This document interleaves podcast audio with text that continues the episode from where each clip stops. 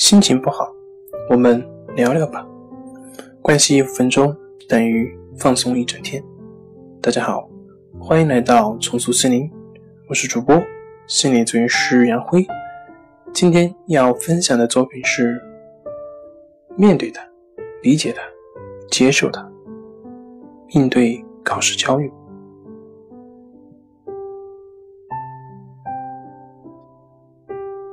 考前焦虑是每个人都会有的，其本身并没有所谓的好坏之分。要学会正确的去对待考前焦虑，并且接受考前焦虑。如果不能对考前焦虑有正确的认识，考生就会停留在焦虑的体验表层，不能很好的进入备考状态，甚至会影响在考场上的发挥，因而。帮助考生认识到考前焦虑是一种正常的现象，每个人都会有，并不需要过分的担心。同时，让考生学会一些备考技巧，这都有利于考生备考和在考场的正常发挥。在判断是否有考前焦虑时，常常有两种错误的观念：一种是认为只要感觉到压力，就怀疑是患了。考前焦虑，越怀疑就越紧张，形成恶性循环。另一种是认为，只有一点都不紧张的人，才能在考场上发挥真诚。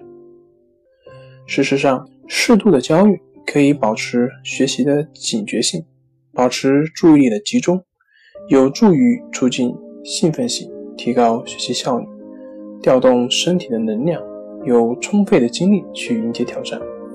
总的来说，过低的焦虑水平和动机无法激起学习的积极性，而过高的焦虑水平和动机反而会使学习效率降低。只有适当的焦虑水平和动机，才能促进考生学习。因此，如何调节和控制考前焦虑，是学校、社会、家长都需要关注的事情。好了。今天就跟您分享到这里，欢迎关注我们的微信公众账号“重塑心灵心理康复中心”，也可以添加微信 “su 零一一二三四五六七八九 ”，“su 零一一二三四五六七八九”，与专业的咨询师对话，了解焦虑的解决办法。那我们下期节目再见。